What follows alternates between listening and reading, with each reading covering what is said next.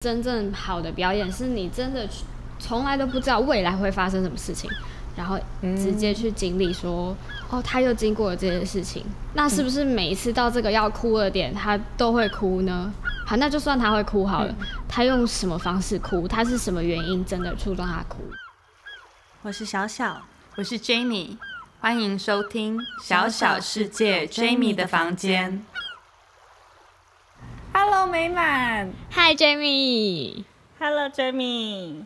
你最近在做什么计划啊？我最近没有在特别做什么计划哎。我最近前阵子我是在做保险嘛，然后呢，我想说我要停一个月至少。就最近又有一个单，所以马上就要进下一个公司。我已经进了，然后刚刚还在忙这些事情。Oh. 嗯，那你觉得这样子的工作经验会让你更？就是在创作上面更有什么灵感吗？我觉得一定会有，只是现在还没有沉淀出这一块这个领域的什么东西。哦、但是我当初想要踏进这个行业，其实也是想要离开我自己的圈子。哦，嗯，就是会比较知道说一些行销啊什么要怎么做。我现在没有想说要把它当正职啦。就是它当做我一个可以兼职的东西，有一个另外额外收入的来源。因为你平常是编剧兼导演，诶、欸，演员兼导演，演员编剧还好。我现在就是想要练习做编剧。嗯，嗯就是就是感觉编剧要蛮多人的社会经验或是生活经验吧。嗯，所以如果整天都在家。然后 就很认真的编剧，应该编不出东西。这 Jamie 好像也有小说，嗯嗯，就是要多了解别人怎么想啊，然后他们在那个、嗯、他们的领域啊，他们的生活背景是怎么思考。嗯，那你会不会变成？因为我自己写作的关系，就是会随时都在写作，就是跟人互动的时候，其实大脑里面都在偷偷的想。按下了一个 recording 的按钮，记录这一切的那种状态，很可怕。多少人知道会躲得远远的。哦，想说你训练自己、培训自己成为编剧的过程，有没有这样子的生活转变？嗯，其实本来在做表演的时候，就是有这样的经验了，因为就是在看人家的一举一动，就是会，嗯。不自觉的开始观察说，哦，这个人怎么会做这件事情啊什么的。因为当演员也要很多练习跟观察。对对对对，观察练习。一开始我们第一堂课是这样，老师就说好，那你们回去就是观察一杯饮料。然后呢，下一次就是我们就进到表演教室里面，然后老师就说好，你们去自己拿起那个杯子，空的哦，然后拿起来，好，你开始喝那杯饮料，然后感觉怎么样？然后去感觉哦，这个味道的层次啊，有什么的。这是第一堂课，空杯子，其实是空杯子，什么都是空的。然后就是分两组，你就可以看到同学怎么怎么做他自己的那个练习，然后自己怎么做的。哦。嗯。然后第二堂课的作业就是说，你要去，忘记是路上还是捷运站什么的，呃，然后就是你要观察一个路人，嗯，看他有什么特质。下一次表演课的时候，你就是表演这个人。哇哇，好厉害哦！嗯，超难的。所以就是一个习惯会累积成这样。嗯，对。你有在跳现代舞，对不对？我就是以前跳芭蕾，后来跳街舞，然后也有接触一些现代舞。对，现在都是乱跳。嗯嗯，因为我以前跳现代的时候，老师也会带一些很像演戏的练习。哦，对，现在都融合在一起。嗯嗯嗯嗯嗯。比方说，今天的这支舞就是你回到家做的所有动作。哦，做的所有动作。就比方说，你开门，然后对对对对对，开锁，打开门，走进去，把东西放下来什么的，然后喝水，开冰箱，然后就把它跳成一支舞。我上次有上过一个舞蹈老师，他是做类似现代舞的东西。他那时候也是带我们类似的东西，嗯、就是叫我们把一个很简单的事情做成动作，就是比方说挤牙，打开牙膏，然后挤，然后刷牙这样子。嗯嗯嗯嗯，那它其实就是一种编舞的形式，现在是有融合在一起。对，啊、对，至于至于说会不会就是好像一直在 copy 人家的人生，我也觉得说这是一种必然呢、欸。就像我们从小就是一直看爸妈他们怎么行动啊，或者阿公阿妈怎么做事情，然后其实不自觉我们就已经有 copy 进去。所以不，嗯，不是有人说什么近朱者赤，近墨者黑吗？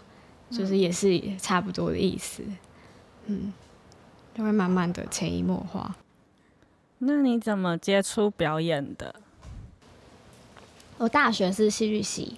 嗯。哦然后表演其实是必修课，嗯嗯嗯，然后后来就可以分主修，有编剧啊、表演啊、理论啊、导演。嗯，我本来是要修导演，后来觉得太累了，然后就转表演。对，但是现在还是有在做导演。对，但导演其实真的很累，就是尤其要做的事情是超过原本的戏剧架构的话，主要是做舞台剧的表演，对吗？对。但是可能还会跨到一些跨领域，像是抓到一些现代舞那些元素进来啊，嗯、或者是现代当代音乐他们怎么表现的？就有些当代音乐他们表现的方式可能是甚至想要看表他那个音乐家这个演奏者他们如何表现，就不只是听觉上的，可能是整个他整个动作啊什么的。那。身为自己，身为演员跟导演做编剧的时候，你觉得有什么不一样的地方吗？你会去思考演员好不好演这这一类的事情吗？其实我现在还在练习，因为我以前写作也都是写我自己想写的东西，比较像是自己的 murmur 那种感觉，写日记那种感觉，所以我还会在想说。应该要怎么平衡这两个？因为写作有写写作的习惯，然后表演是有表演的方法，它是一整个体系的。其实照理讲，不应该要把他们想在一起。嗯，编剧是可以跟导演想在一起，因为编剧你可以想说，哦，这个场面要怎么安排啊？然后有什么东西在这个场上要怎么流动等等的，就是场跟场之间要怎么连接。但表演就是其实它是很自由的。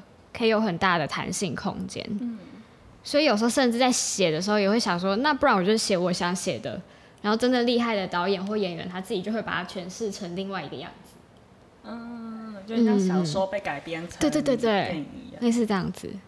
不过有时候玩这种形式的东西，里面很深处的东西就不一定会呈现出来，就比方说人跟人之间那个很有味道的，就是就是纠结在一起的东西啊那种。嗯，所以也会，我们看小说，然后被改编成电影，我们观众就很生气，就觉得、啊、对对对哦，小说那么好看都没演出来。对对对对啊，就是会被限制于某些架构上面，那、嗯、就是可能形式玩太多了吧。嗯，那当导演，你刚才说超级累，但是还是会一直想当下去吧？就我也不知道，就会有一种直觉说，哦，我就想当导演。然后就觉得，哎，其实自己有病，干嘛一直做这件事情？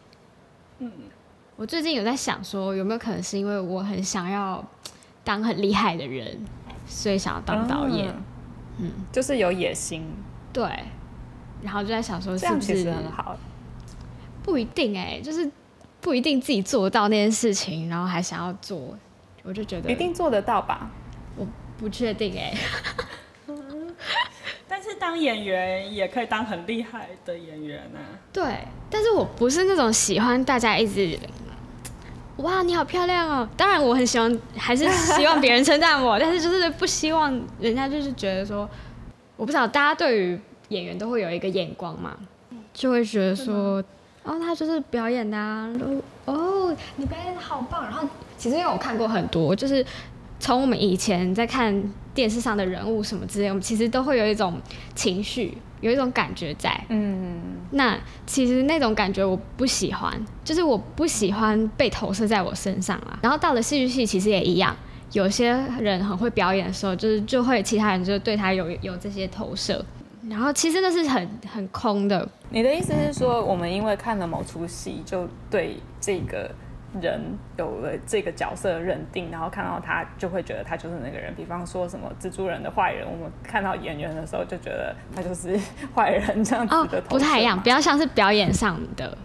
OK，就是你可能知道，我看安海瑟薇，但安海瑟薇不不算了。就是有些人他是可以在不同的角色里面，不同的有不一样的变化。好，我我举梅丽史史翠普好了，就是梅丽史翠普。嗯他虽然进到每个角色都好像都跟那个角色都还蛮契合的，但其实某一个层面上面，你会看到他用类似的表演方法在做这些事情。对，嗯、然后在戏剧系其实也是，可能就是一个很厉害的演员，他就是知道哪些招就是大家都会吃，然后就是用那些招一直出，一直出，一直出，或者是可能出突然突然大声一下，类似或者是。他用某一种讲话的方式，你就是觉得他好像包装的很好，哇，好好帅哦，什么好美哦，什么的。但是他其实永远好像都是那样子在讲话。欸，那这样子演员感觉很会卖东西耶。对，就是这种卖东西的感觉，我不喜欢。真的真的就是王牌业务员的感觉，出去，出去当业务都超强。对对对，所以很多人都说演员很适合去当业务员。可以把演做出一个人家会买单的样子。对对对对，对，就是要有一种美化的程度吧。但我觉得艺术的东西不一定纯粹在那个，就是包装，还有些是破掉的东西。嗯、所以每晚生生活周遭就是有很多演员吗？生活周遭还好，因为我跟我们班没有说那么亲近。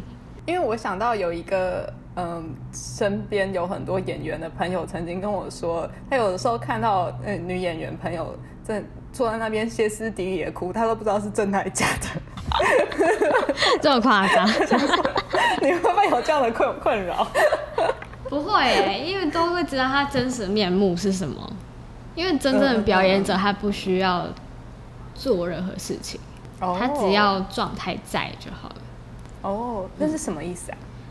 嗯，比方说你如果演了一个故事十次，你都会都已经知道所有细节是什么了。那如果每次都是知道说哦这个点我要哭的话，你就哭，那他就是做一个外在的形象。嗯，就是有点像在背台词、背背讲稿的感觉。对，但是实际上真正好的表演是你真的从来都不知道未来会发生什么事情，然后直接去经历说。哦，他又经过了这件事情，那是不是每一次到这个要哭的点，他都会哭呢？好，那就算他会哭好了，嗯、他用什么方式哭？他是什么原因真的触动他哭？很像一个戏中戏，然后人生中人生的那种概念。会，所以有些人就会不知道说他自己到底在表演，还是那是他的真实人生。那有些人可以切很开。你刚刚说的意思是说，就是比方说，因为之前我有听说过。呃，演员要互相引导，才就是最强的演员，他可以很自然的引导另一个演员去进入那个情绪状态，跟骂他什么，他就就是对方就自然有情绪反应。嗯，是像这样子的意思吗？呃、欸，这有两个层面诶，我觉得你说的对，就是有这种情况，就是当对方的情绪很饱满，我就会知道说，哦，他在这个情况里面，那我要怎么反应？比方说你对我笑，嗯、我就会自然的对你笑，类似这样的很自然的反应。嗯、那一个演员他可以处理一个情绪到什么情况，或一个情境到什么情况。嗯、但我的确也有看过很厉害很厉害的演员，他真的是对他的对手演员就是没有办法，因为对手演员可能就是我也不知道他们是他是哪里有问题。我就是就是鲜明的看到那个很厉害的演员，然后。他就是把他的饱满的东西表演出来，结果对方不知道在什么状态，然后让他直接出戏，我真真的笑死。而且我觉得其实应该是真的会懂得看人家怎么表演的人才会发现这件事情，大部分观众都不会发现。那你们会有一些即兴的练习吗？会有，我们以前有玩过一个游戏。比方说，好，我们两个就是，呃，两个演员在台上，然后呢，你对我说好不好？然后我说不好，然后你就一直问我说好不好？然后就一直问问问问，问到对方说好为止。这是什么意思？哎，这种即兴就是它是有一个规范，但是重点是你要感觉到它里面人跟人之间的那个流动在怎么流动。嗯哦，我们可以来尝试一次吗？可以啊，你跟小小可以啊。好，但我不知道它规则是什么。就是你只有好或不好可以说，嗯，然后问的人就是一直说好不好，那你就一直感觉到，哎，你真的可以说好了，你就说好。哦。如果没有感觉到的时候不好。哦，就不可以乱说，你也不可以，你好不好？好啊，很好啊，最近很好啊。不可以乱说。反正故事呃，就是练习，就是基本上就是到好就结束了。嗯。但是其实我们有时候可能是一段时间，那你可以说好啊好啊好啊，然后我再继续问你说好不好，然后就继续。所以是用时间去卡住这一段练习的，这样。我们可以计时一分钟啊之类的。好啊好啊。好。好，Jamie 计时吗？好。好，计时开始。好不好？不好。好不好？不好啦。好不好？不要。嗯，好不好？嗯，不不好。好不好？嗯，不好。好不好？不好。好不好？好了好了。好，一分钟完了，很快，还没有一分钟。大概只有三十秒，就是所以就是直接的感觉，说你到底想要说好还是不好，所以也是一种对自己诚恳，说啊、嗯哦，其实我真的有接到那个我说我想说好的东西，就是也是在去抓自己内在那个很真的那个东西。嗯，那你觉得演员要学会说不好吗？一定要啊，两个选择都一定要。但是蛮多演员就是会陷入一种。困境就是他，嗯，有机会，但是他就会决定要不要演这样的戏份，嗯，就可能，我记得有一个说法是，好的人会觉得他演再烂的戏，那个他都要把它演得很好，但是有一种演员是，他他觉得那个剧组没办法撑出他的好，所以他就不要接，即使他觉得他自己可以演的很好。看整体考量哎、欸，嗯、因为我们现在大部分遇到的情况就是，我们都是好演员，但是遇到剧组就真的很烂。所有演员都是好演员，但是剧组就是很烂。嗯，就是撑不起演员的好。不是撑不起演员好的问题，是说演员遇到这种情况，我们不得不生存嘛，我们就是要去赚钱。嗯、那我们要演这出戏的时候，就是，哇，是我在台上哎、欸，那我就一定要演好啊。因为是我的东西嘛，演员就是大家看到的人啊，嗯，所以很多剧团可以撑下去，有时候是因为演员不会让他烂啊。那要不要说一下你的历程？就是从戏剧系念书毕业，后来是怎么接到一个第一个工作？还有，一毕业的时候我就想说，我不要再演戏了，因为不会赚钱。然后我就去想说当家教，所以就是走语言那一块。因为我做完第一个工作以后，我就觉得其实我还是想要做创作的。嗯嗯。可是其实一直到现在，我都还没有做什么创作的东西出来，因为我就是也不知道。我其实个人我是蛮迷失的啦，我觉得。嗯，方便说说你的作品吗？我的作品吗？我第一个作品啊，我是找了不同的。领域的艺术家其实都是北艺大的学生毕业，嗯、然后我们就一起，因为我对树的东西很有兴趣，就我觉得树好像有灵魂，哦、它有某一种它的动态，嗯、它有某一种生命力，对或是有没有一些象征比喻在里面，嗯、所以我就是想要把它做成一个作品，这是第一个作品。第二个作品是我那时候失恋，然后呢，我就是状况超差，然后我就。那时候又有那时候艺婷找我，对对对，他是找我去一个，他是中心新村，在北投的一个旧眷村，然后类似进去那个地方做作品，然后我就做了一个我自己的 solo，就是我自己是自编自导自演，对，好厉害哦、嗯！然后我就在讲说，很棒哎，因为眷村他在讲的是，那应该说眷村这个的文化啦，他们就是从大陆那边移过来嘛，然后可能会有一些，他们很很很努力的在这块土地上面生活，但是不是有一些对于过往他们那些地方，他们家乡的那些情怀在里面？然后那时候我刚好失恋嘛，然后就觉得啊，就是那那个把离别的不同层次，把它做进我这个作品里面去。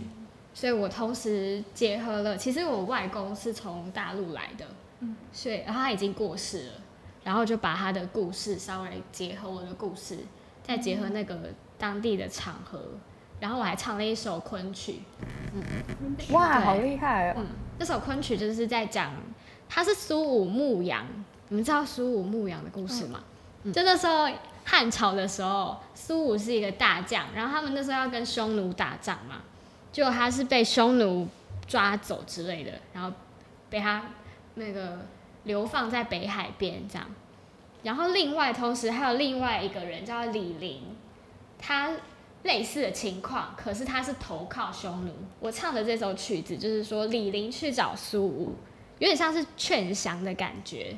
但他们其实主要是在抒发他们想念家乡的情怀，因为当初我会知道这首曲子的时候，就是说，嗯，我知道很多老兵他们喜欢听这首歌。对，我想要请问，那你在写爷爷、外公的写外公的故事的时候，是爷爷？外外公外公？喂，外外公，在写外公的故事的时候是？有透过访谈，或者是比方说访谈其他的家人，或者是有什么资料采集的方式把它补起来吗？还是就是小时候的记忆？哎、欸，我那个作品比较记忆流一点，我没有特别的去访问确定的东西。对，我那时候是有点想说，它是四周都是自然的东西，就是像是植物啊，因为它是老房子，可是有点放太久了，所以长了很多植物在里面。所以我把那个植物弄得好像是海洋的感觉，因为我觉得它是自然的跟自然都是很类似的东西，所以我把它堆叠在一起。所以我把那个海那个台湾海峡当成这些植物，所以我比较像是我跟那个植物互动，但是我在讲跟海洋以及跟记忆有一点关系的事情。但其实我讲的很少啦，我只是稍微叙述一下说，呃。他他怎么来的？他那时候来的状况是怎么样？嗯，然后那时候他的家人怎么了？这样子，好美哦。就是对，嗯，我自己是觉得那个作品是很 OK 的，剩下的作品都比较那个。那我很好奇，你第一个作品，哎，你拍树，呃，导树是人来演吗？就是那时候就是有很多这种各种问题，所以我不敢说到底究竟是怎么了。后来就是有一种。介于好像又有一点意象的感觉，又有一点我们在用术变成有点像美术性讨论的感觉，因为美术都是会把某些东西放在那边，放在现场，然后让人家有一些反思嘛。嗯，有点介于这样中间，嗯，也会增长很多经验呢。的确是，嗯，我觉得其实是好像我一直在做一些失败的作品，但是我好像也成长蛮多的。所以人家跟我说，哎、欸，他要做什么，都可以跟他说，哎、欸，哪里有问题啊，什么之类。对，嗯，但是我曾经听一个诗人朋友在被访谈的时候说到，就是以前出版的那些诗集，已经觉得，呃，很青涩，就现在在看的时候会觉得它很稚嫩的，不管是在人生智慧或者是文学创作上，可是就应该要让它青涩跟稚嫩。然后我觉得这这样这这句话一直深深的引呃启发我吧，就是我觉得在做作品的时候，在那个进程中会一直不断质疑说，我确定是这样子吗？这个真的是就是我最后想要呈现给世界的东西吗？嗯、可是可是更重要的可能是抓住那个时刻你所有的一切创作爆发力。通常就是很多。之后红的艺术家都是最稚嫩的作品最有价值哎，对呀、啊，真的，就是后来爆红，然后什么都拍片了什么，然后大家都知道他了之后，大家回去看他的第一部处女作，觉得超棒，这个更好，因为它里面有一个生命力，对对对，有一种生命力，嗯嗯嗯嗯。但我觉得要敢于把自己那些青涩的东西放出来，是需要很大勇气的。但是蛮多都是已经放出来了，然后才长大吧。哦，来不及收回了，就没有后路了。哦，原来是没有关系啊，就是我觉得它就是价值在于别人看着你长大，就是看到你最初那个还是一个苗的样子，然后看到你长成大树，再回去看你那个苗，就觉得哇。可爱的小苗，是，因为我都会在想说，一个作品应该是要到一个可以端出来的程度，才能端出来。嗯，但是往往可能端出来的时候，就的确都不够好。对，就是你那个当下的确觉得可以端出来了，但过十年你会觉得，嗯、哦，那时候我好弱。但没有关系啊，就是。我可能就是上一秒觉得还 OK，端出去的下一秒，不行不行，赶快拿回来啊！来不及，这么快哦，很快。嗯，霍金他不是也一直在推翻自己上一个理论吗？哎、欸，好像是哎。可是他很厉害啊！人类的进步就是需要一直推翻自己。哦，就是个人的进步也是全人类的集体进步的过程。好正向，嗯，我要学起来。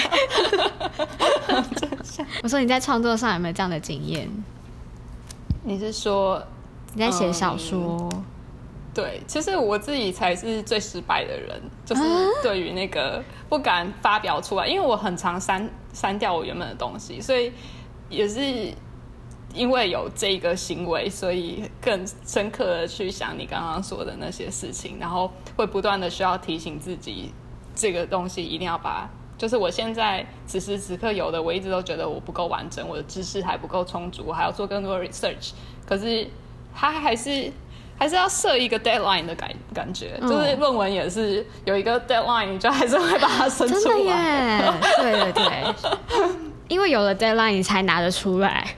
对，真的说是因为这样。吃到底什么时候上菜？对对对对对，终究得吃吧。不能再一直顺其自然下去了，对，或者是过度追求完美。嗯嗯嗯。可是我觉得相当程度上，当别人这样跟我说的时候，我都会觉得说，不对，你就拿出来就好啦。但自己就做不到，对自己都做不到。嗯嗯嗯。对。你觉得当导演会去考虑，应应该一定会去考虑观众的的。就是看法或是存在的必必要吧。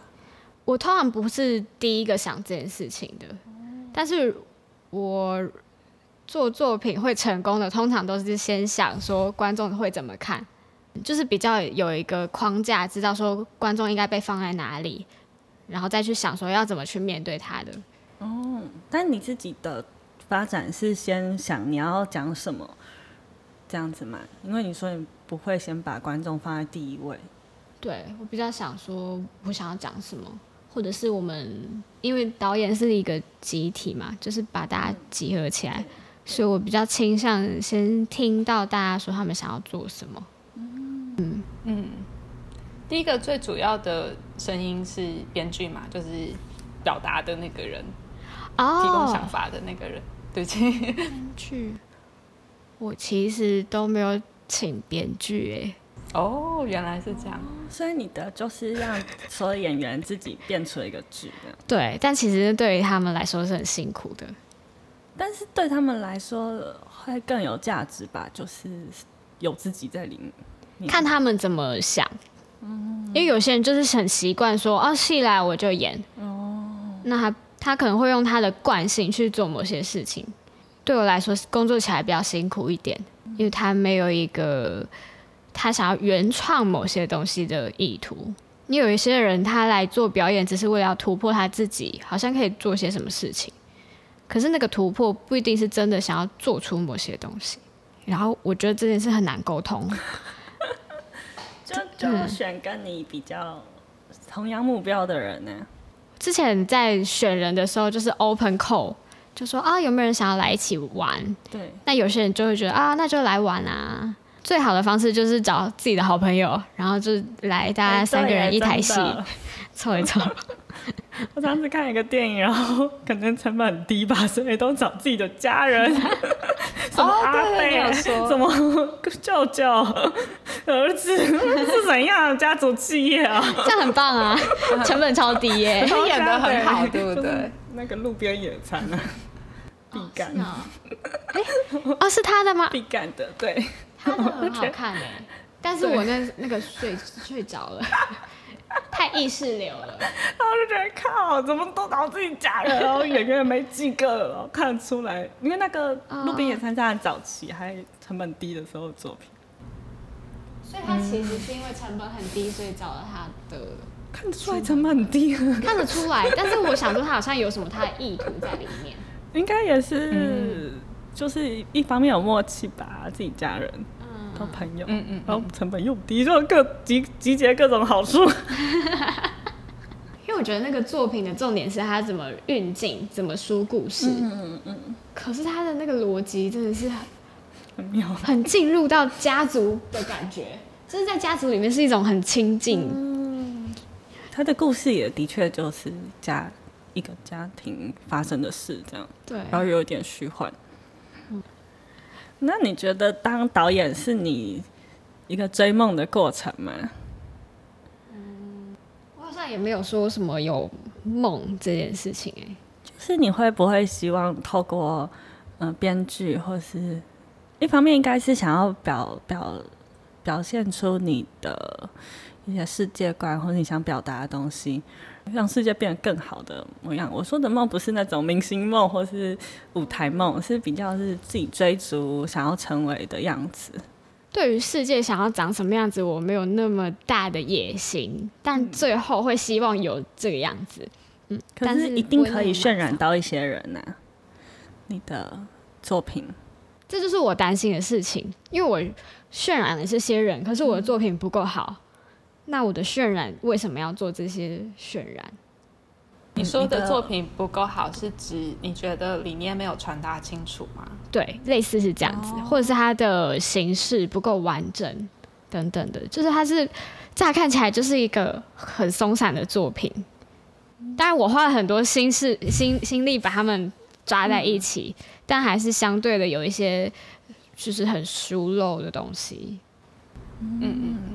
我觉得像我们这种讯息传达很清、很明显、明明确的创作者，就是比较是文字或者故事创作的的那个创作过程，我都会常常会去质疑，说自己有没有达到那个智慧，就 是就是我要传达出去，我要 deliver 的这个 message 到底是是好的吗？是不好的吗？嗯，不知道你是不是也是类似这样子的心情？我觉得好不好是一件事情，然后另外一件事情是，它是不是够具体，让人家可以感受到。可是不是就是因为它存在的一点暧昧，嗯，然后每个人都有一点点不一样的想法，即使你非常清楚了，但是 A 跟 B 跟 C 都还是会有，他们会有一个大方向是一样的，但是他们对于一些都会有小细节都会有自己的看法。我是没有特别往这个角度想，我觉得这个小角度蛮好的。但是你看一个不完整的东西，每个人都会有不同的想法。但我会觉得说，嗯，其实我没做到说，嗯，就是要把它弄得完整。你会希望把它弄完整，还是就留留在那？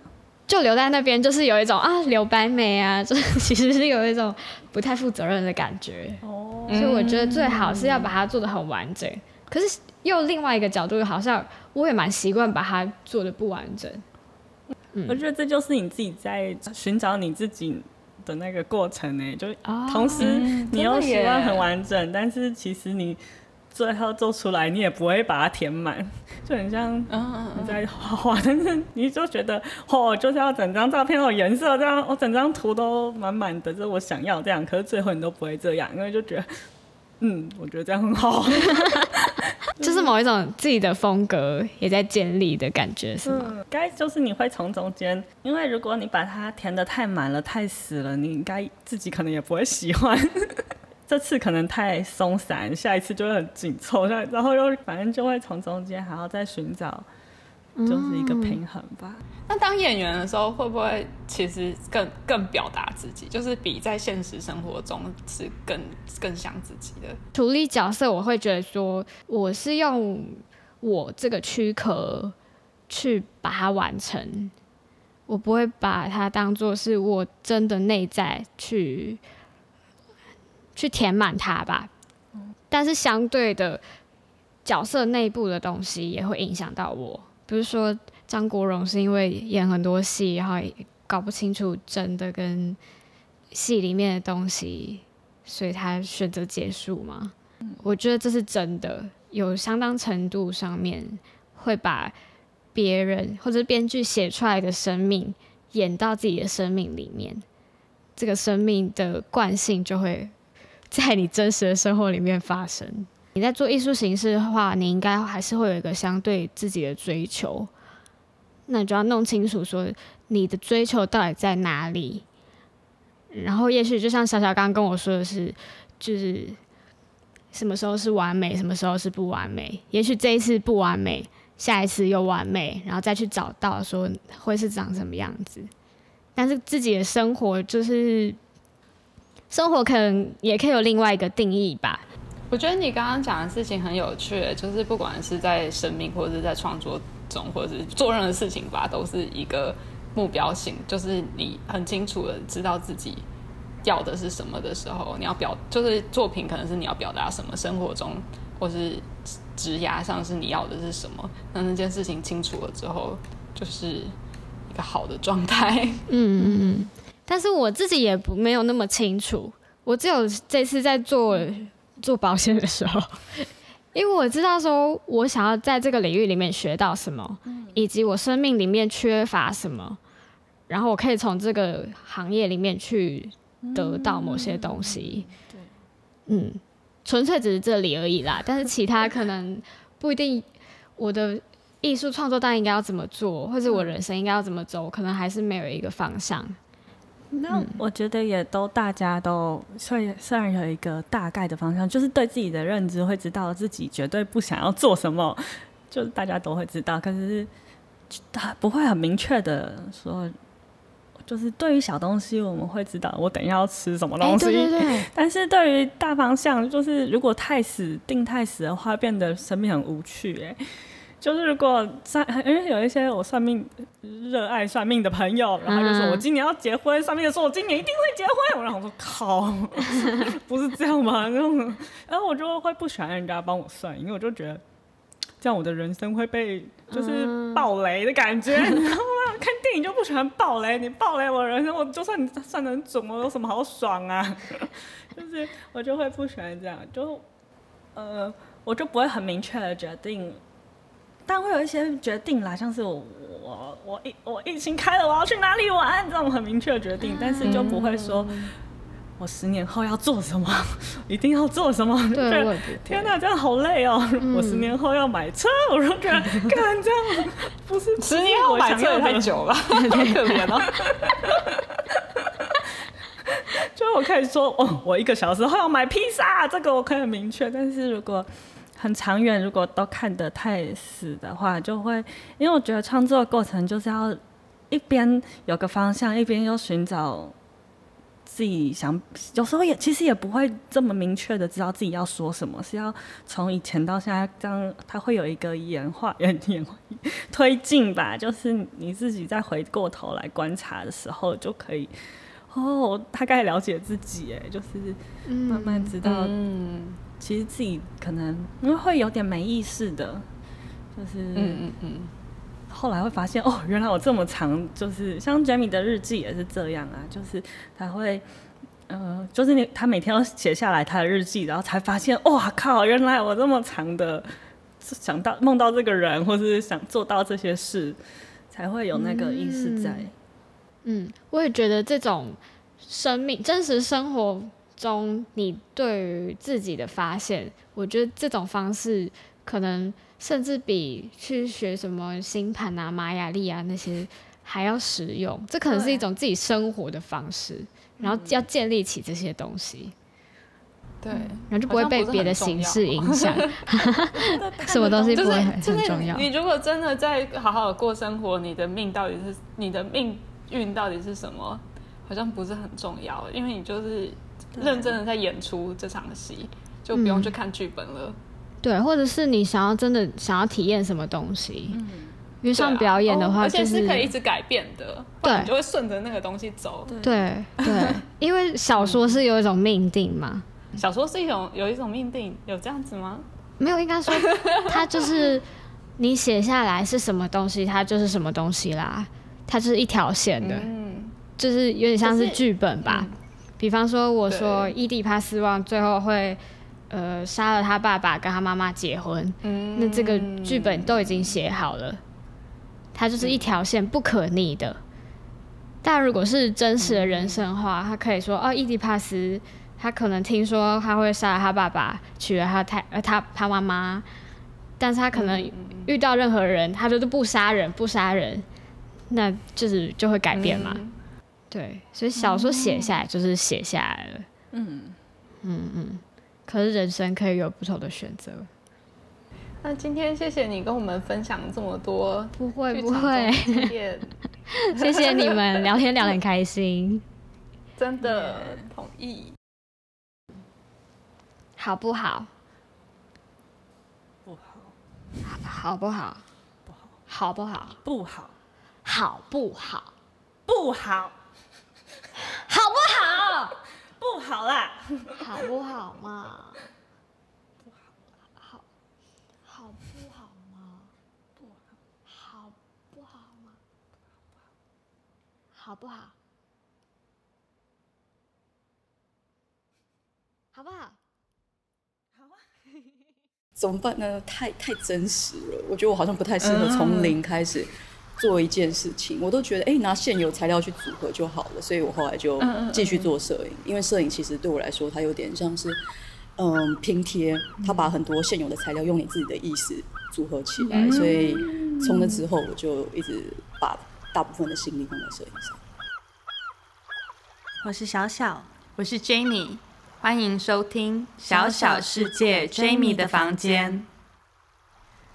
嗨，大家好，我们今天请到了一个朋友，他叫做香桃。从他十几岁开始，就长期住在不同的国家。他在伦敦学习戏剧，在巴黎学习摄影，在曼谷学习刺青，在纽约发现新的视野，并在柏林开始了许多新的工作。目前疫情期间，他住在台北，做他的书法和摄影的计划。他的作品可以在 Instagram 上搜寻“香桃写字”就能看到喽。Hello，香桃。Hello，小小。Hello，Jamie。谢谢你们找我来。Yeah，Jamie。哎，那你十几岁怎么会就开始想要去那么多不同国家？嗯，一开始没有想那么多。一开始是嗯，我高三的时候休学，因为那时候身体不太好。那在家里待了一阵子之后。妈妈说：“呃，你好像整天在家里也没有干嘛。那既然你连英文也不会讲，不然你去一下加拿大好了。这什么理由啊？你身体不太好，加拿大不是很冷吗？那里可以疗养这样子。可以疗养。那个时候是春天，很温暖。我去的是全加拿大最温暖的地方。对对对，最温暖的一个小岛上。哇！所以你在那边一去去了多久啊？其实没有很久，大概去了八个月、一年吧。所以我就去那里的大学附设的语言学校，在大学里面。学语言这样子，嗯，所以你后来从加拿大就直接去伦伦敦吗？呃，我回来台湾准备那个作品集，然后来去了那个伦敦念呃舞台的道具。就我那个戏现在已经消失了，它已经倒了，但是它的全名是舞台工艺与特效。那我是道具组，但是我们第一年。嗯，是综合，所以第一年也有戏服、灯光、道具、造景，就是都各学一点点。那我还学了一点点珠宝这样子。哦，还有珠宝哎，就是因为他就是那个学校有什么，他就都教你，就是可能有、嗯、可能可以从里面选三个、四个主修。那因为英国的学制是呃，至少那个艺术大学是第一年加三年，那他们是独立的学位。哦所以一年可能我觉得可能相等于台湾的二专或是五专之类的。嗯、所以你念完以后，大部分的人会继续念，但你也可以选择不要念，因为你已经有一个学位。那通常大家会拿这个再去念呃正式的学位，但这样的话就变成扣掉一年，所以通常就是剩三年。哦、所以其实一加三还是四年。哦，但是就研究所完了吗？没有，他那个就是大学了，就变成一间。哦、那我的研究所是在巴黎，念我念一间呃商业摄影学校，那我主要是在摄影棚里面。哦，对。那为什么戏剧完会想去读摄影啊？嗯，因为我后来选了道具系嘛。那我们嗯这样说好了，我们的学长姐道具是同一个系出来的学长姐，他们。嗯，可能就是去呃魔界啊，或者是哈利波特之类的电影工作室做那些尸体，或者是道具，或者是蜡像馆，或者是那个呃泰德夫人蜡像馆嘛，然后或者是嗯，嗯有些刑事现场的那种骗子的头啊、手啊、脚啊，就我发现我的心脏不够强健。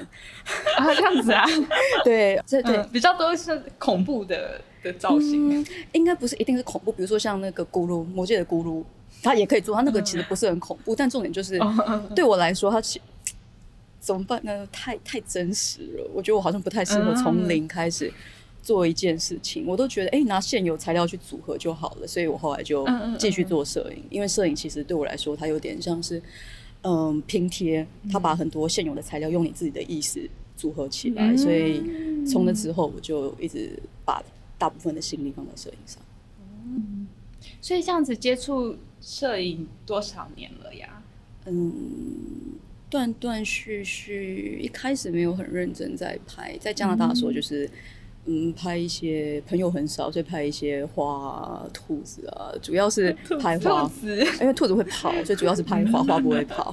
哎、欸，好像很多女摄影师一开始都是拍花耶，大家都对花情有。当年是都拍花，因为当年还没有那种什么 foodie 的那个呃潮流，所以现在可能大家就是会拍蛋糕吧。现在一开始是用手机拍蛋糕，因为当年没有，当年没有。原来如此，当年没有，当年没有 Instagram。对对对对对，所以当年可能。就哦，嗯，拍花、拍草，而且加拿大什么都没有，就只有花很多这样子，嗯、对，就只有自然，嗯，所以那时候也蛮幸运的，因为没有像现在有一些什么、呃、social media 的诱惑，所以就真的很认真，嗯、不是看书、嗯、就是拍花，就是拍照，就陆陆续续的拍这样子。嗯、那比较认真的话，应该到研究所。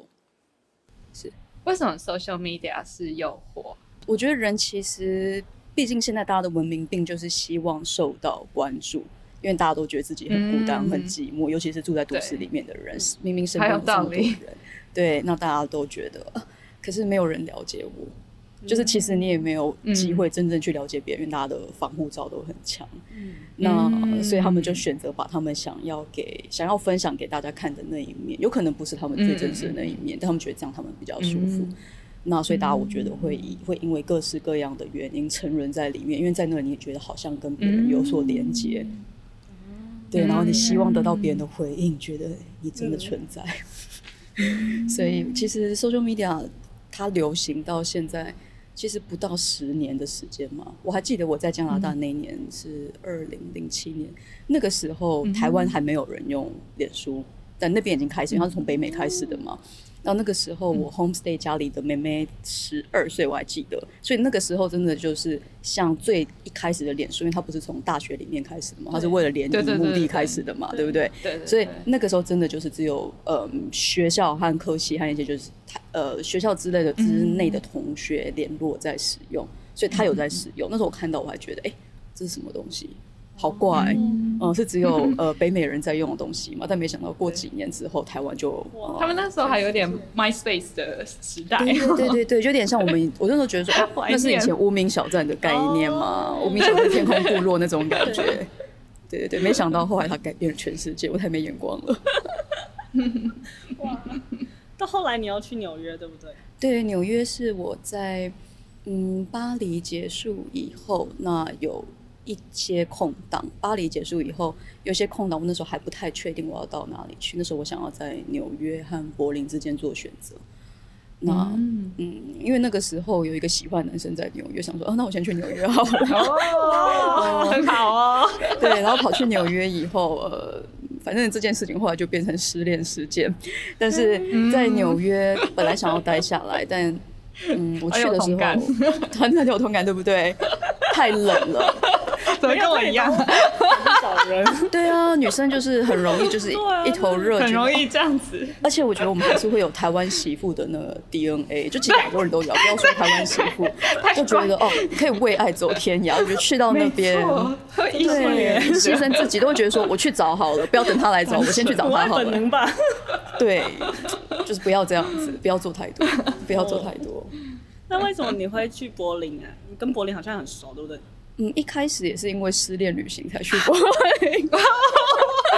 哎、欸，真的，我还没感情都没听过你的恋爱史，你应该是对啊，黑历史。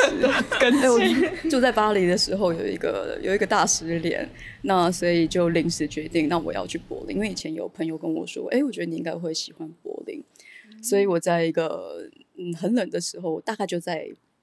现在这个时候吧，大概在圣诞节的时候，没有人要去柏林的时候，跑到柏林去，那在柏林跨年。那那个时候在 party 上有认识一些，呃，有认识一个台湾女生，在那已经住了八九年，台湾女生。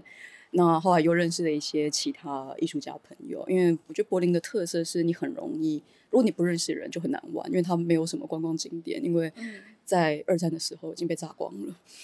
对，所以他都是他主要是人的连接，所以你如果认识有人，嗯、他们就会带你去嗯 underground 那些地下的呃活动地方，那大家很愿意交朋友，而且柏林我觉得很像一个大的美术学校，所以就是你很容易和别人合作一些东西，那他们很乐意把你介绍给嗯别的朋友，可能你今天认识他，你刚刚根本就不熟，他是你朋友的朋友，他就会说哎。明天晚上我朋友家要办 party，、嗯、你要不要来？然后你去了那边，然后别人问你是谁的朋友，嗯、你根本就讲不出来。因为那时候我刚好想要开始拍神符，嗯，对，所以在那边一开始交到的很多朋友，其实反而是神符圈的朋友。但其实很有趣，因为嗯，我我自己是一个香草嘛，然后去那边交的朋友全部都是神符圈。然后有些朋友后来和我相处了好几年，后被我跟我和跟呃跟我变得很熟。那后来和我说：“嗯、哦，你是我所有朋友里面，嗯，最就是最不 kinky 的，就是你是最香草的。哦” 然后我说：“哦，那我我觉得很荣幸。”他说：“你是最香草，但是好像什么事情都不会吓到你。”对，我跟香桃也是在神符的活动上认识的。那时候那时候你是刚从纽约回台湾吗？还是哦，好像刚从巴黎吧，就中间的一个空档。哎、哦欸，其实。小小是我最一开始拍的神父的 model 的前几个人，对，又是在台北开始的。哦、嗯，对，然后你后来你就才去纽约的，对，然后带那些照片我去柏林，然后后来去纽约，我有一点忘记顺序，但纽约我去了三个月，因为刚好遇到呃两百年来第二大的暴风雪。哇，嗯，哇，那你在柏林过，你是在那边跨年吗？嗯，我在。哎、欸，对，我那个时候在纽约是跨完年才去的，我在那里过呃农历新年。那大部分的跨年我都是在柏林，那有一年在里斯本。哦，对，里斯本也蛮有趣的。里斯本，我是在呃当地最大的那个国立的温室里面跨年。温室就是有点像植物园的温室，平常晚上会关起来。哦，那一天开了。那一天就他们会跟当地的一个夜店合作，所以是夜店负责卖票，然后他们把 DJ 什么带过去。那个呃，因为我是温室控，我每到一个地方就想去当地的大的温室，那个温室 巨大，刚好。对，巨大，它巨大到温室里面可以再有一个温室，我觉得天花板可能有嗯，至少有十层楼高，就是所以它里面可以再有一个小山坡，小山坡上面可以再容纳一个温室，对，然后里面还有一个房子，就是正常尺寸的，呃，有点像可以开 party 的那种活动会馆，嗯、小小的，所以他们在里面会放音乐。整个结构是玻璃，整个结构外面最大的结构是一个玻璃罩，然后里面就是呃，里面有生态嘛，就是有小河啦，是球状的吗？球，嗯，它是它那么大，所以它不是球状的，它不是球顶的，它有点太大，但它里面的第二个好像是球，不，哎，第二个是嗯，有一点有屋顶的那种感觉，所以我记得它两个都不是球顶的。我不知道球顶可以做到多大，但那两个刚好都不是。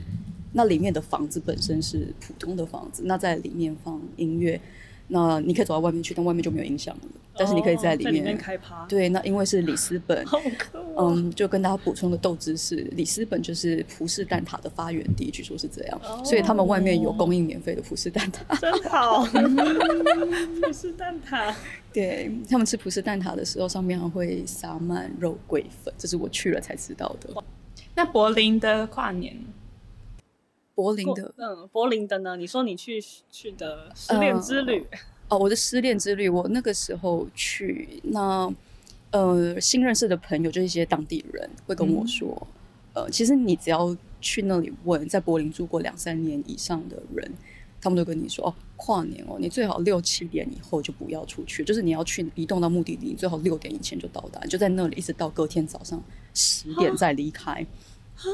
第一年其实我去的时候，因为我是住在巴黎，我只是去玩，所以我是订 hostel，我订青旅。那其实我原本是没有想要在那里跨年的，嗯、本来想要回去巴黎，嗯、但后来觉得，哎、欸，柏林好像认识了一些人，好像蛮好玩，那我留下来好了。所以青旅那个时候其实已经满了，所以跟我他跟我说，哦，其实我们那天已经没有床位了，那不然这样好了，嗯、就我免费帮你寄放行李。那你就像一个倒地的柏林人一样，你就晚上出去和大家 party，你隔天早上十点再回来。你十点回来以后，我们隔天有房，我们隔天有床位。就是你从早上五点呃下午五点以后到隔天早上十点再回来，这样也蛮划算的。反正帮你想好了，你可能本来要跨年吧。我后来觉得说，呃呃，我应该没办法吧，但还好隔天他有跟我说，哦，就是你很幸运，就因为我们整栋只有一间女生房，然后。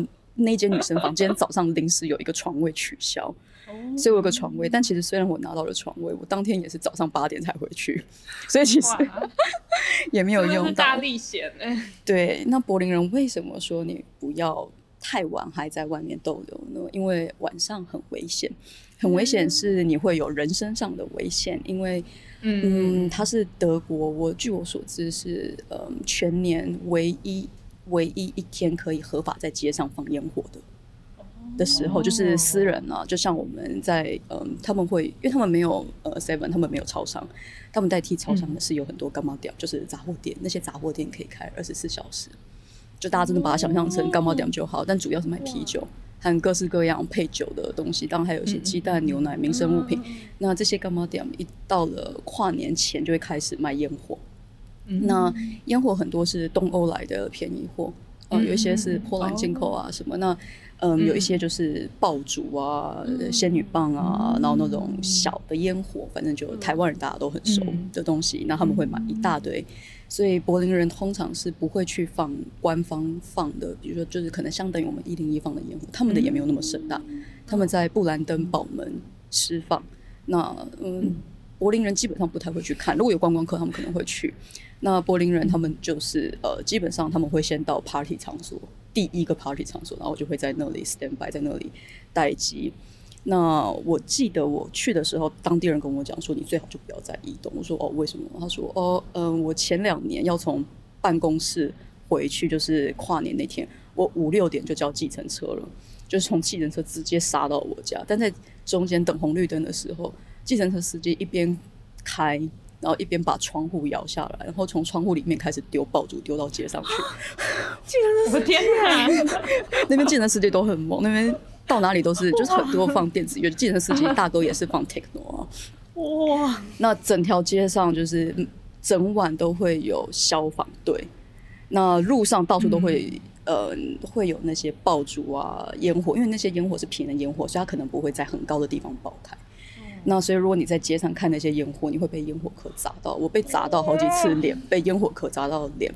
还有一次是在呃巷子里面看，因为你不管在哪条巷子，都会有很多屁孩放烟火。那有一位屁孩的烟火掉下来，因为他打到屋檐，就是一楼的七楼的屋檐，掉下来以后，在我脚边炸开，炸开以后把我的刘海给烧掉。我的天哪，好危险啊！你的脸没有受伤，因为太黑了，看不清楚，就只觉得哦，因为都其实都离离你很近，你不会发现，一直到进到屋内，想说怎么有超回答的味道。后来发现，哎、欸，我的刘海缺了一个角，那后面还有一点点那种就是焦到卷起来，然后大家都火星喷上。对对对对对，然后大家都重点错误说还好你没有烧到眉毛。我说重点是不是眉毛？重点是烧到眼睛怎么办？真的耶，没有眉毛怎么办？对，而且大家在路上看到那些嗯爆竹啊什么，有人是。嗯，蛮无聊，他会真的对着你丢，就对你的脚丢，所以真的是要闪。所以如果你想拍照的话，嗯，到处都是烟，会有一种在战地的感觉。就是真的听说，因为前前几年不是有很多呃德国收收留了很多难民嘛，其实其实是蛮不好的，因为那个东西会，嗯，它会引起就是曾经从战地来的那些人他们不好的回忆，因为那个真的是炸弹的声音。对对，就其实是蛮危险。我真的有在战地的感觉，因为你不知道会不会踩到别人留下来的爆竹。嗯嗯嗯嗯。对，那路上如果有东西烧起来的话，那大家会很兴奋。就比如说他们的呃，垃圾桶。呃，顺带提，在台湾怎么路上常常看不到垃圾桶？好，题外话。对，真的很难。那那边垃圾桶基本上都是开的，因为呃，防恐攻嘛，就是自从巴黎恐攻以后，很多垃圾桶垃呃，垃圾桶它是。嗯，看得到的就有点是可能可能是只有一个骨架，然后套垃圾袋这样，或者是柏林的，我记得大部分是嗯铁桶，就是金属桶之类的，然后就是有格子状，你可以看得到。那里面可能有一些报纸之类的东西，然后烧起来了。嗯，然后有时候倒了烧起来，大家就会很兴奋，然后就丢更多的报纸，然后烧得更大。怎么那么幼稚啊？还有人站到公车亭的上面，从那里。他们是平常太拘谨了，平常也没有，平常就醉醉的，平常锵锵的，然后会从很高就制高点，比如说公车亭的上面，从那里丢那个爆竹。嗯嗯，蛮恐怖的，是。就好笑哦！所以你如果录的话，其实你到你在任何地方都可以录影。录影的话就会变成咻咻咻，然后到处砰砰砰砰砰，然后就是看到一堆烟。就所以大家不是在看烟火，大家是在看爆竹。那是你在柏林过年的那一年？嗯，柏林基本上每一年都是这个样子。那、哦、我刚刚讲的被 被烧掉头发是前两年吧？然后嗯，第一年去的时候是被呃烟火壳砸到脸。哇！我天啊，好危险哦！你每年都跑去柏林过年，几乎、嗯、逃不掉的时候就会在柏林，因为住在柏林。哦、但是你住在巴黎的时候，没有没有在巴黎过吗？我在巴黎只住了一年，那一年好像就是在柏林跨年。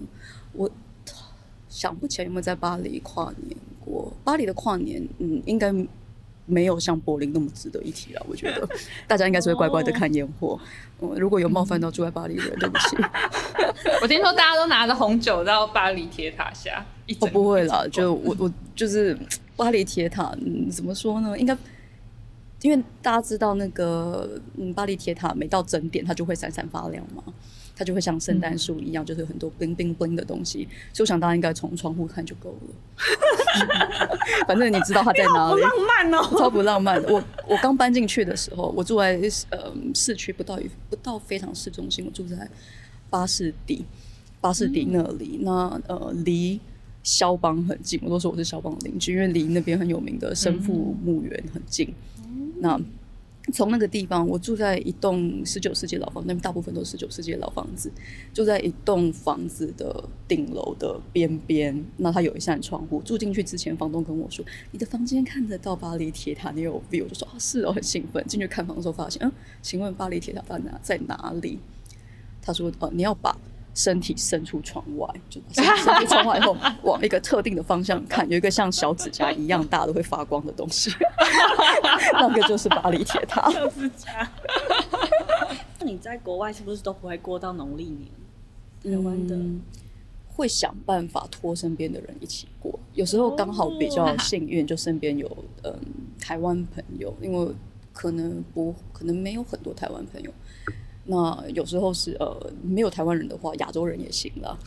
对，如果没有亚洲人的话，嗯，就托不管是谁，就是托我身边的人跟我一起过。那可能就是去吃个餐厅，或是吃个火锅。如果是一些台湾朋友的话，那可能就留学生最简单的就是吃火锅。那 Jamie 呢？就是因为 Jamie 也常常住在，也长期住在国外，嗯、他也常有一段时间住在英国跟美纽约、嗯。那你在那边过年都怎么过呢？我有一次也像你一样，就是找朋友到家里，他、嗯、也不是我家啦，反正我朋友家有比较大的餐桌，嗯、然后我就煮了一桌年夜年夜饭，我要煮那个醉鸡耶，绍兴酒鸡，对，很认真看食谱，对，哇，那你也去，嗯，哦，我没有想说你也有去过曼谷去学刺青。对，住一阵子没有住，就是因为我每次去刚好都是从呃国外直接过去，就是从欧洲直接过去，哦，所以我就比较不想去呃当地的大使馆先申请签证，因为如果你没有先申请签证，哦，落地签证是四天，所以我就是两，哦，我去了两次，两次都待十四天，但就是一直在曼谷市区，因为我去上课，这样子，嗯，对，为什么是曼谷啊？曼谷，嗯，呃，因为那个时候我想要就是。想要学刺青，其实也是我现在在做那个呃写字，在人身上写字的 project。那一开始写字，嗯、那写一写之后，哎，有朋友和我说，其实他想把这个东西、这个内容拿去刺，所以问我说，能不能下次回台湾的时候帮他写，然后他想拿去刺。那那时候，我想说，哎，其实说不定我可以自己学怎么样做，因为我还蛮有兴趣的。可是那时候觉得不知道从哪里开始，好像是一个。很封闭的业界，以前传统都觉得说，哎、你要一定要去一间店里面当学徒，然后当了几年师傅觉得你 OK，、嗯、你才能出来独立。嗯，那但是在台湾或许可以吧，但因为我在那边也有签证上面的困难，因为你要用什么样的签证留下来，然后去做这件事情，所以，嗯、呃，那时候觉得如果有办法可以节省时间的话。嗯所以我后来找到说，在曼谷有一个地方在教，所以我就跑到曼谷去，这样子，哦、嗯，对，很展览。那你如果疫情解解禁后，疫苗出来后，你会想去哪？你都怎么决定你要去哪一个国家？是看有什么展览或是什么？其实就是很，其实蛮随性的，就看当下有什么机会吧。哦、可能有人跟我讲什么什么事情，或者我忽然看到一个莫名其妙，觉得哎。欸我想做这件事情，因为我前阵子上了一个呃，在纽约的纪实摄影的工作坊，就是呃全程连线上的，就是和大家各个时区连线上，所以那三天我活在纽约的时区，在、嗯、那之后我就睡了一个星期，那三天几乎没有睡觉。呃，纪实摄影的工作坊，嗯、那那时候因为和很多优秀的纪实摄影记者一起上课。然后就有一个想法是，我也想要再做一次，就是大旅行，就是因为很久没有做大旅行，所以那时候比较天真，觉得哦，希望春天疫情比较缓和以后，想要从呃从孟加拉、印度、泰国开始去拜访那些呃认识的记者，然后到南韩。到日本，再从日本飞美国西岸，从西岸到中间，然后再到东岸，从东岸以后再回到欧洲。但后来想到，其实应该明呃明年再过几天就是明年了。二零二一年其实应该是蛮难实现的，因为嗯疫情在每个国家的状态都不太一样。其实硬是去做这种计划，我觉得也是除了给自己添麻烦，也是给周遭的人。添麻烦，而且其实是蛮浪费资源的，比如说浪费当地的医疗资源啊什么的，所以可能会暂缓。那香桃如果用三个 hashtags 形容自己的话，你觉得？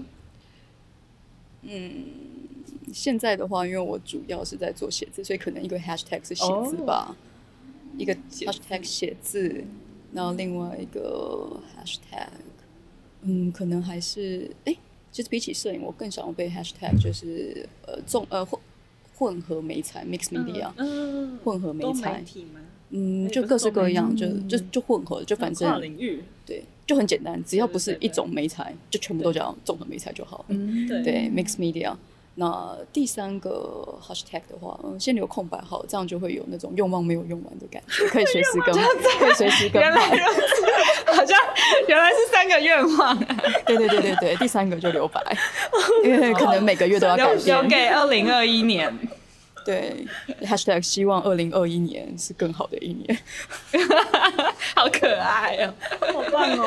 那好，那现在如果你得到了一个十万美。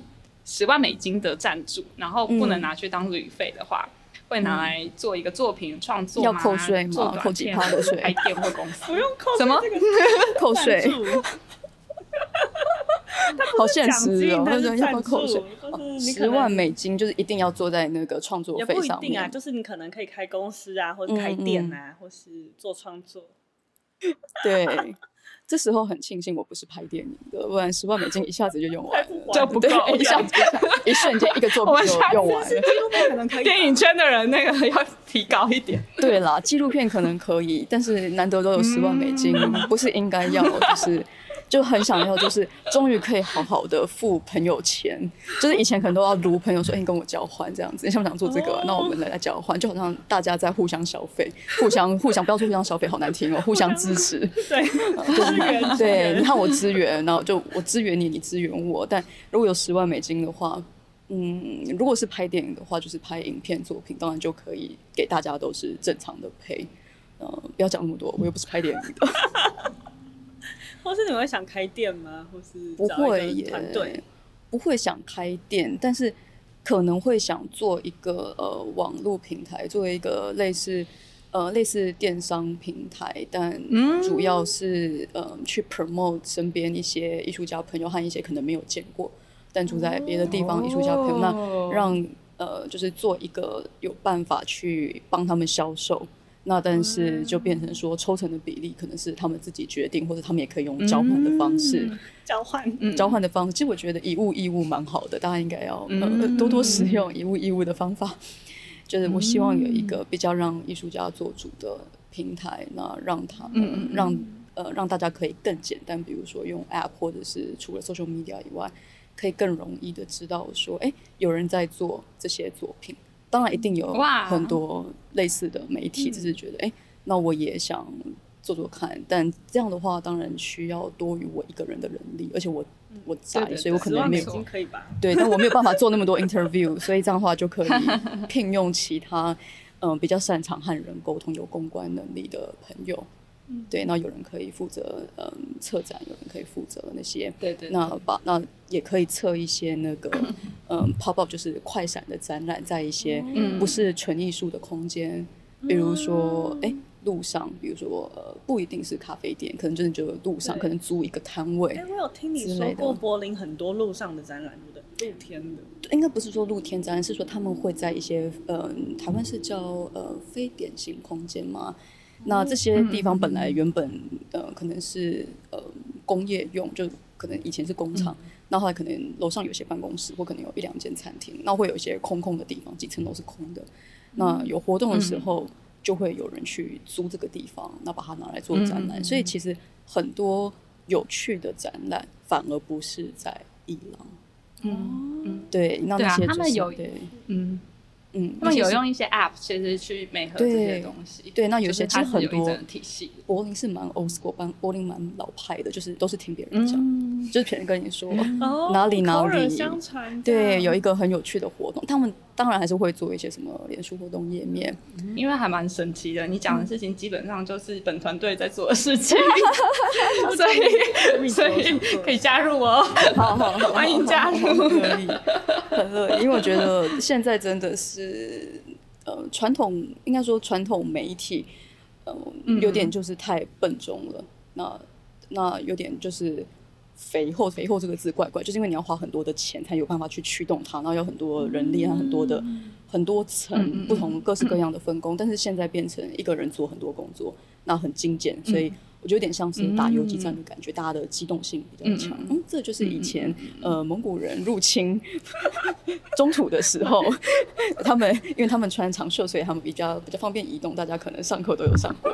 我觉得现在自媒体就是这种感觉，所以、嗯、呃比较你可以用比较少的成本，然后比较弹性的推动给更多的人。嗯、所以这个是我觉得有十万美金想做的事情，因为我觉得啊，当然你你个人，比如说我如果硬要拍静态照片，哈，当然我可以去呃做很豪华的道具啊，嗯、然后就是呃给灯光师很好的配啊，嗯、什么什么的。嗯、但是如果可是你觉得那个投资报酬率没有那么高？应该说它可以有投资报酬率，但变成说那是我个人的东西。嗯、但是我觉得对对对对，就是那个最大效益。对，对，所以对我来说，我现在人生的阶段会比较到。嗯，我希望说是有更多的人可以有，可以触及更多的人，让更多人可以共享这个，可以获得益处的。对对对，我同意。哇，那今天真的很谢谢香桃来跟我们分享这么多在国外的经历、跨年的故事，谢谢还有自己的创作。那请各位观众 到 Instagram 上面搜寻香桃写字，就可以看到更多他的作品。好，今天谢谢两位，谢谢，很开心，谢谢，谢谢，拜拜，新年快乐，拜拜，拜拜。